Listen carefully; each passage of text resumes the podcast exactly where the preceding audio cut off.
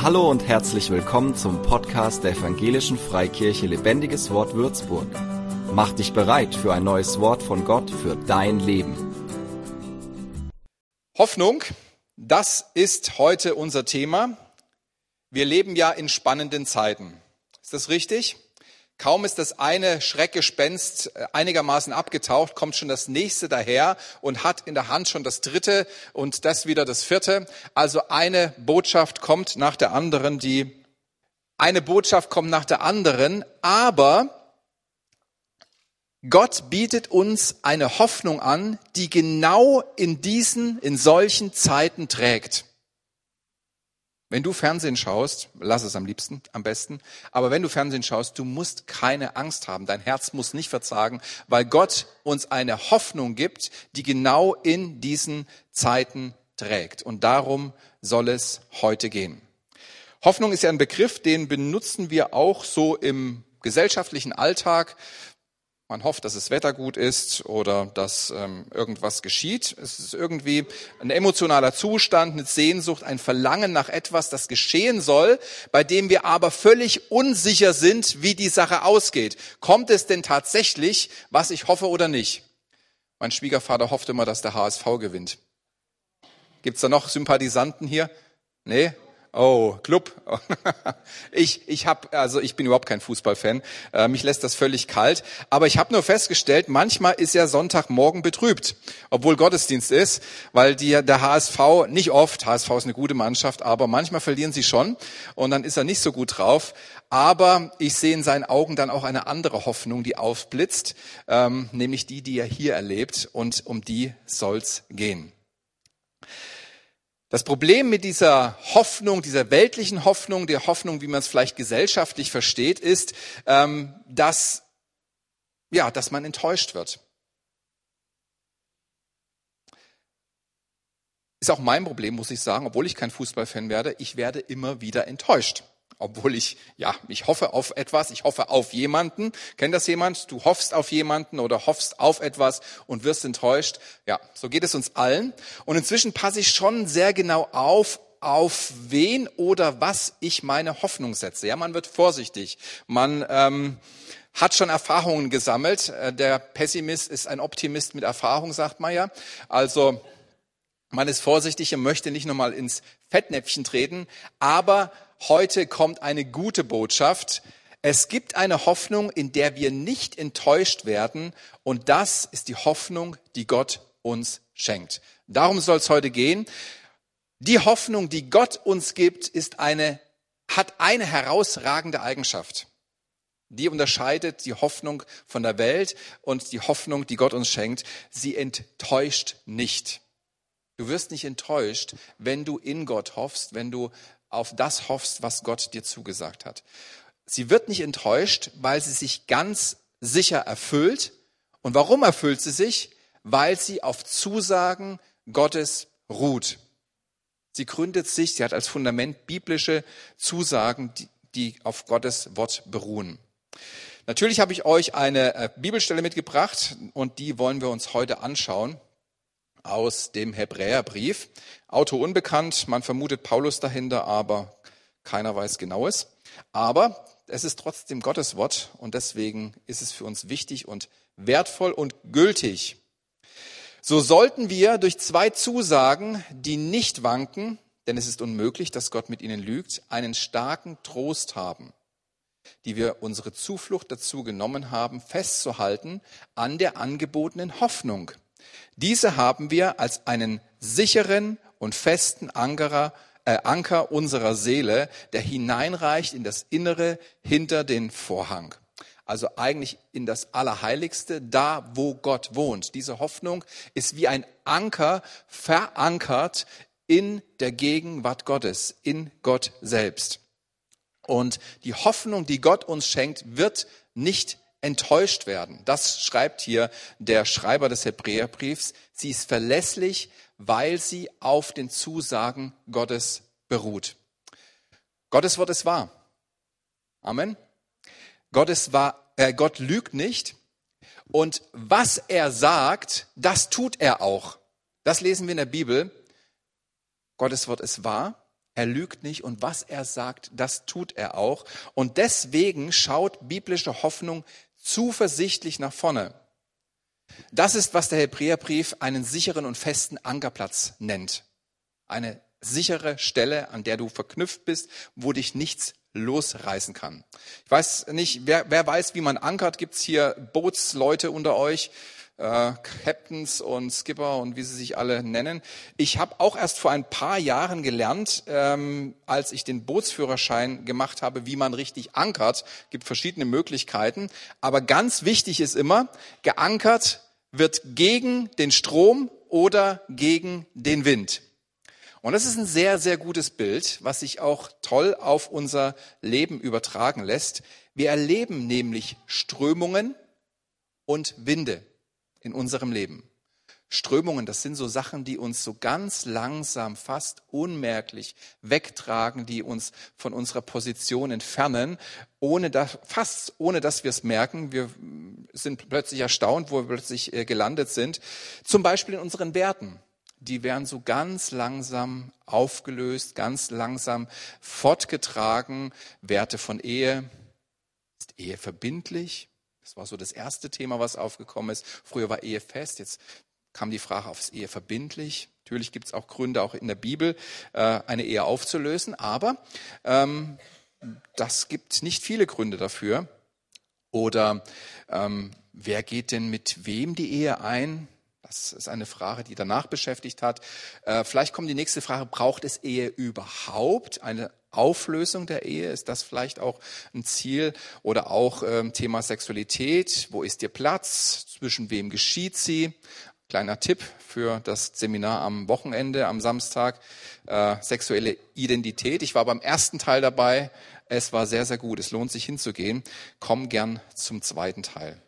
Oder auch unser gesellschaftliches Miteinander. Da wären plötzlich andere äh, Dinge wichtig, die uns wegtragen von der eigenen, von der eigentlichen Verbundenheit, die wir in Jesus haben. Da geht es plötzlich darum, äh, welche Position wir zur Pandemie einnehmen. All das sind untergeordnete Themen, sind wichtige Themen vielleicht, aber untergeordnete Themen. Und ähm, wir merken, wie Strömungen uns langsam wegtragen können auf einen anderen Platz, einen anderen Stand. Winde spüren wir schon deutlicher. Corona, dann kam Krieg, Inflation, Güterknappheit. Jetzt heißt es Blackout. Weiß nicht, ob jemand schon was davon gehört hat, aber mit Sicherheit ist es ja überall zu hören. In solchen Zeiten, wo solche Winde wehen, wo solche Strömungen kommen, merken wir, ob unser Anker sitzt. So richtig brauchst du nämlich einen Anker erst, wenn Strömungen oder Wind auf dich einwirken. Wenn alles okay ist, wenn das Wasser ruhig ist, wenn du an deinem Platz äh, stehst, ohne Strömung, ohne Wind, ähm, so kann dich nichts von deiner Position bringen. Solange brauchst du keinen Anker, spielt er keine Rolle. Aber wenn Strömung oder Wind kommt, ist der Anker umso wichtiger. Dann muss er sitzen, dann muss er halten. Und wenn du diese Strömungen und Winde spürst, merkst du, ob dein Anker hält. Und wie schön, wenn er hält. Weil eigentlich ist ein Anker nichts Anstrengendes. Ein Anker ist etwas Entspannendes. Anstrengend ist es, wenn du gegen Wind ankämpfen musst. Ich kenne so eine Fahrradstrecke von Himmelstadt nach Laudenbach, da ist fast immer Wind und immer Gegenwind. Ich weiß nicht, wenn ich hinzu fahre, ist Gegenwind und wenn ich rückzu fahre, ist Gegenwind, ist es immer Gegenwind. Und das ist anstrengend. Oder auch wenn du gegen eine Strömung schwimmst, vielleicht ist jemand schon mal im Main schwimmen gewesen, es strengt an, gegen eine Strömung zu schwimmen. Aber das ist nicht unsere Aufgabe. Unsere Aufgabe ist nicht, gegen Strömungen anzukämpfen. Unsere Aufgabe ist es, sicherzugehen, dass wir gut geankert sind. Und dann trägt eine Strömung, ein Wind eigentlich sogar noch dazu bei, dass der Anker sich richtig festzieht. Dann spürst du die Spannung, dann spürst du den Halt. Und es tut richtig gut zu spüren, dass der Anker in Gott sitzt, wenn Strömungen und Winde aufkommen. Weißt du warum? Weil eigentlich der Grund da wäre, dass man verrückt wird, dass man Angst bekommt, dass man sich Sorgen macht, aber du merkst plötzlich, ganz ungewöhnlich, du bist ruhig, du bist gelassen, du hast Zuversicht, dich wirft es nicht aus der Bahn. Das ist die Hoffnung, die in uns lebt, die Gott uns schenken möchte. vielleicht bei dem einen oder anderen schon geschenkt hat, und die uns hält an Position, egal wie der Wind weht und egal welche Strömungen kommen. Es bringt Ruhe, Gelassenheit, Zuversicht über diese ganzen Themen. Wir müssen uns auch nicht von jeder neuen Strömung erfassen lassen. Wir dürfen ankern. Wir dürfen einfach fest da bleiben, wo wir sind. Und ähm, wenn du dich von jeder Strömung erfassen lässt, im Endeffekt treibt es dich nur hin und her, bis du Orientierung verloren hast und irgendwo Schaden leidest. Wenn uns die Strömung wegträgt, wenn wir uns von den Strömungen dieser Welt wegtragen lassen, werden wir irgendwo Schaden leiden, weil wir an einen Platz gekommen sind, äh, der nicht gut für uns ist. Ähm, man muss sich nicht fürchten für diesen Dingen. Man darf einfach sicher sein oder man darf einfach auf diesen Anker vertrauen, dass man fest ist in der Wahrheit Gottes, in dem, in der Person Gottes.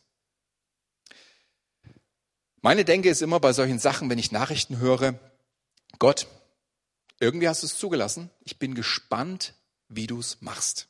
Ich bin gespannt, wie du mit mir da durchgehst. Ich bin gespannt, wie du uns als Gemeinde da durchführst. Bin gespannt, was du in diesen Dingen machst, was dein Plan ist. Weil Gott ist ein Meister darin, schlechte Dinge, aus schlechten Dingen gute Ergebnisse zu erzielen.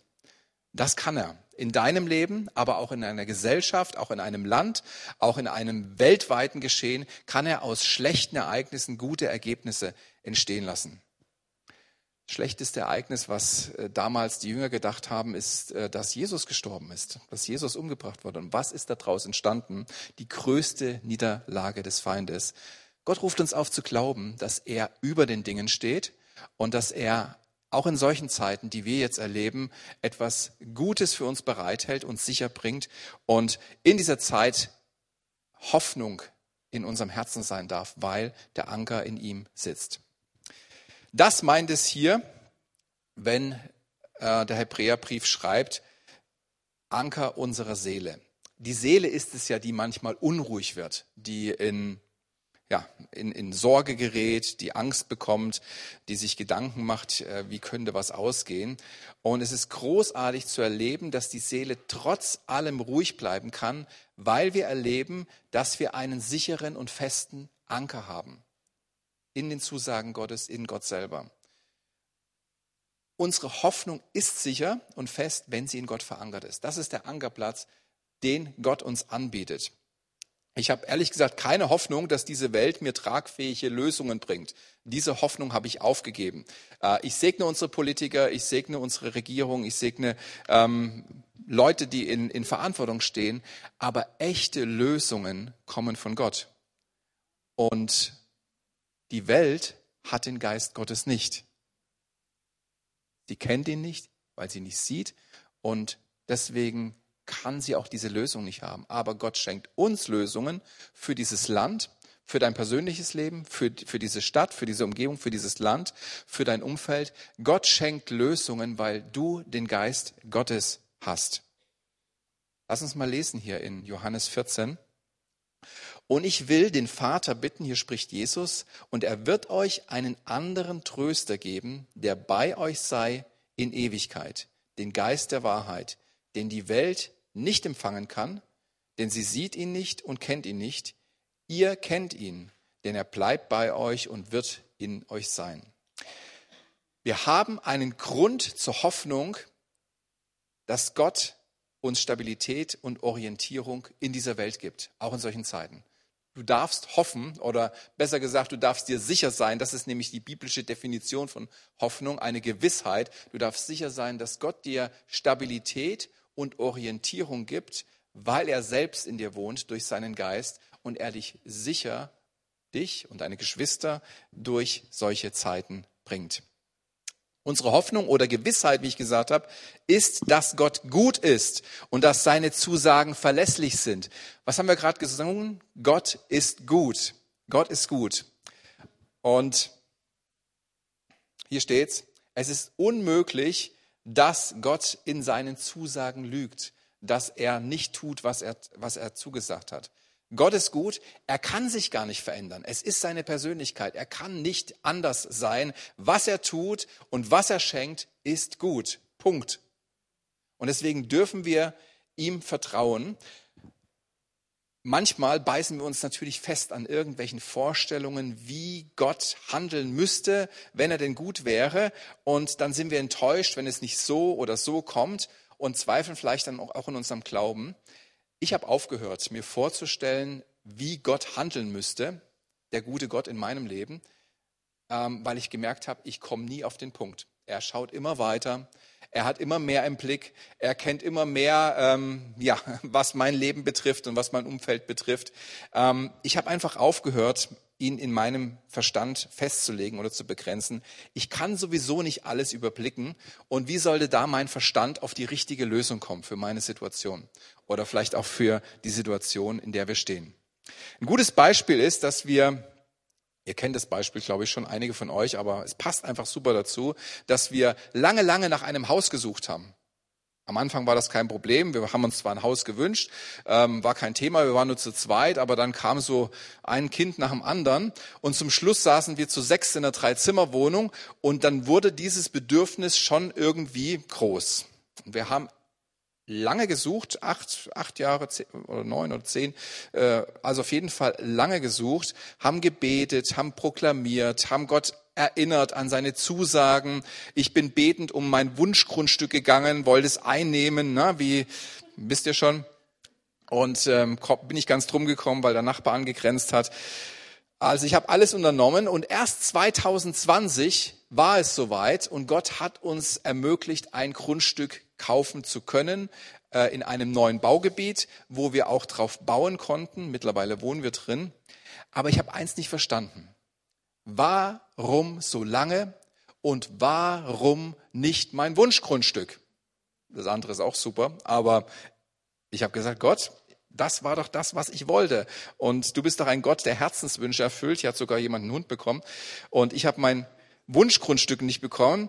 Und eines Tages, äh, als der Hausbau schon so lief, äh, ging ich mit diesem Gedanken wieder spazieren. Und dann habe ich gedacht, ich frage ihn einfach mal. Und ich habe Gott gefragt, warum, warum so lange und warum nicht mein Wunschgrundstück? Und alles, was er sagte, ist, ich möchte, dass ihr unter den Menschen lebt, die um euch herum bauen. Und das hat mir gereicht. Gott hat so viel mehr im Blick. Ich habe an mein kleines Umfeld gedacht, an meine Herde, an meine Familienherde, an mein kleines Reich, an äh, meine Wünsche, wo ich gern leben würde, wie ich gern leben würde, wie nah ich am Wasser sein möchte. Das Wunschgrundstück war direkt am Main. Und ähm, aber Gott schaut so viel weiter. Er hat mehr im Blick und er ist so viel gütiger, als ich es erwartet habe. Er, oder als ich mein, mein kleines Reich und meine kleine Familienherde noch im Blick hatte, dachte er schon an die Menschen, die ihn noch nicht kennen, aber kennenlernen sollen. Das war sein Anliegen. Und wie gut ist es, wenn wir uns auf seine guten Pläne einlassen können. Darf Gott unsere Komfortzone manchmal hinten anstellen, um sein Reich zu bauen? Darf er unsere persönlichen Wünsche manchmal hinten anstellen, damit sein Reich gebaut wird, ein Reich der Herrlichkeit, ein Reich der Liebe, ein Reich des Friedens, ein Reich der Freiheit? Ich freue mich nämlich auch zu sehen, dass Menschen vermehrt Sicherheit bei Gott suchen, gerade in Zeiten, wo weltliche Sicherheiten, auf die sie bisher gebaut haben, wegfallen. Und ich denke mir, wenn ich diese Zeugnisse von der Ukraine höre, wie so viele Menschen in die Kirchen strömen, ähm, ihr Leben übergeben, Hilfe suchen bei Gott, ich denke mir, was hast du noch vor mit uns? Was tust du, um Menschen zu versöhnen mit dir? Äh, was nutzt du, um Menschen in dein Reich zu bringen? Gott hat Größeres im Sinn mit uns, als nur unser Versorger zu sein. Das tut er auch. Wir werden ganz sicherlich nicht zu kurz wegkommen. Du wirst alles bekommen, was, was du brauchst. Ich wohne in einem super Haus, habe äh, ein tolles Umfeld und ja, wir haben viele, viele unserer Wünsche in Erfüllung äh, gehen sehen.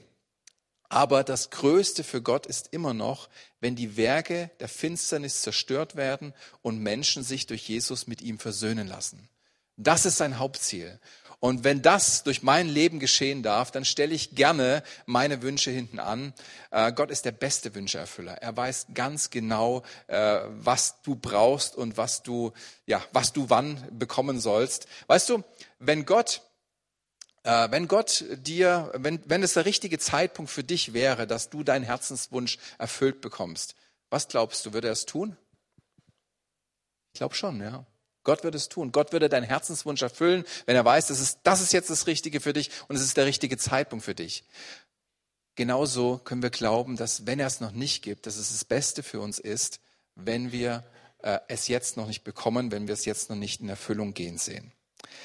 Wenn unsere Hoffnung in ihm liegt, nicht in unseren Vorstellungen, nicht in unseren Wünschen, nicht in dem, was wir vielleicht für richtig und gut halten und für jetzt optimal, können wir sicher sein, dass sie nicht enttäuscht wird, unsere Hoffnung. Wir werden nicht zu kurz kommen. Und das ist das, was Gott in uns geben möchte. Er möchte eine neue Hoffnung geben, die uns befähigt, auch in stürmischen Zeiten fest verankert zu sein in seinen Zusagen, fest verankert zu sein in den Glauben, dass wir einen guten Gott haben, dass er unsere Situation sieht, dass er auch wirtschaftliche äh, und gesundheitliche Aspekte sieht und dass er gut ist zu uns, dass er uns begegnet, dass er da ist, wo wir sind und uns sicher durchführt. Und wenn du diese Hoffnung nicht hast und ja, Angst vielleicht da ist, Sorge da ist, dann möchte Gott, das glaube ich, etwas in deinem Leben tun. Lobpreise dürfen gerne mal nach vorne kommen und mich ein bisschen begleiten. Wenn du vielleicht noch Unsicherheiten hast und ähm, von dem, was so in den Nachrichten kommt, hin und her geworfen bist, dann möchte dir Gott begegnen und möchte dich in, in dir etwas verändern. Oder wenn du merkst, äh, dass deine geglaubten Sicherheiten wegbrechen, auf die du bisher gebaut hast, dann möchte Gott dir eine neue Sicherheit anbieten, auf der du bauen kannst. Ich biete dir heute eine feste und sichere Hoffnung in Gott an, die dich nicht enttäuschen wird. Vielleicht hast du diese, diesen, vielleicht bist du diesen Schritt noch nie gegangen und hast diese Hoffnung Gottes angenommen. Dann möchte ich jetzt einfach mit dir ein Gebet beten und dir helfen, in diese Position zu kommen, diese Hoffnung in deinem Herzen zu tragen. Wenn du am Livestream bist und du weißt, okay, in meinem Herzen schaut es nicht so aus, ich bin nicht so hoffnungsvoll, ich bin nicht so zuversichtlich, aber ich möchte das gerne haben, dann biete ich dir jetzt an, durch dieses Gebet in eine lebendige, intakte Beziehung mit Gott zu kommen, die diese Hoffnung in dein Leben kommen lässt. Und auch hier, wenn es dir so geht, du hast diese Hoffnung nicht empfangen, weil du Gott noch kein Ja gegeben hast, mit ihm zusammenzuleben, dann möchte ich dir die Gelegenheit geben. Ich bete ein kurzes Gebet und wenn du das in deinem Herzen mitbetest, dann wird genau das geschehen. Er wird Beziehung mit dir bauen, er wird in dein Herz ziehen durch dein, seinen Heiligen Geist und er wird dich annehmen, spürst du auch, als sein Kind und dir diese Hoffnung geben. Lass uns kurz beten. Jesus, ich glaube an dich, den Sohn Gottes. Danke, dass du ans Kreuz gegangen bist und dort für meine Sünden bezahlt hast. Ich nehme deine Vergebung an und lade dich in mein Leben ein. Mach es neu. Hilf mir, die richtigen Schritte zu gehen und verändere mich so, wie du mich haben willst. Amen. Herzlichen Glückwunsch, wenn du diesen Schritt gemacht hast, bist du Kind Gottes und darfst hoffnungsvoll sein, dass er der gute Gott auch in deinem Leben ist. Und ich möchte noch für eine zweite Gruppe beten, nämlich für Menschen, die sagen, ja, ich bin diesen Schritt gegangen, aber irgendwie merke ich, dass doch die Ströme und die Stürme ganz schön an mir rütteln und ich Unsicherheit habe. Ich habe diese Hoffnung nicht mehr so stark in meinem Leben, aber ich wünsche sie mir zurück. Gott möchte eine neue Fülle des Geistes in dein Leben schenken, denn er schenkt dir dieses Vertrauen. Die Bibel sagt, die Liebe Gottes ist ausgegossen in unsere Herzen und die Liebe Gottes treibt alle Furcht aus, auch alle Sorge. Deswegen lass mich kurz für dich beten. Wenn es dich so betrifft, dann gib Gott ein Zeichen, ein innerliches Ja, erheb deine Hand oder ähm, rede selber mit ihm. Ich möchte kurz für dich beten. Vater, ich danke dir für die Hoffnung, die du uns anbietest. Es ist eine feste, eine sichere Hoffnung ist in dir, die uns festhält in deiner Wahrheit in deinen Zusagen, in deiner Versorgung, in deinem Schutz, in deiner Fürsorge. Und ich bete für jeden, der jetzt hier ist und sagt, ich habe Sorge oder ich spüre diese Hoffnung nicht. Ich merke, die, diese Hoffnung hat in meinem Leben keine tragende Kraft. Und ich bete, dass du kommst mit deinem Heiligen Geist und dass du diese Person erfüllst und dass du ihnen neu die Fülle deines Geistes schenkst, dass du ihnen neu begegnest, Herr, und ihnen Kraft gibst und Mut gibst und diese Hoffnung aufblühen lässt in ihren Herzen. In Jesu Namen. Amen. Wir sind Hoffnungsträger in dieser Welt. Wir sind Hoffnungsboten in dieser Welt. Und wie schön, wenn unser Licht scheinen darf. Gerade in der Dunkelheit, gerade da, wo viel Zerbruch ist, wo Dinge eher auf Abwärtskurs sind, äh, möchte Gott seine Leute aufstellen, die das Licht in sich tragen und die anderen Hoffnung bringen. So sei ermutigt, auch anderen diese Hoffnung weiterzugeben. In deinem Umfeld, in deiner Familie, in deinem Freundeskreis, auf deinem Arbeitsplatz, ähm, wo du bist. Gott möchte diese Hoffnung an andere weitergeben. Und ich lade dich dazu ein, ein Hoffnungsträger zu sein. Nicht nur für dich, dass du in dir hoffnungsvoll bist, sondern dass du auch diese Hoffnung weitergibst an andere. Amen. Amen. Vielen Dank.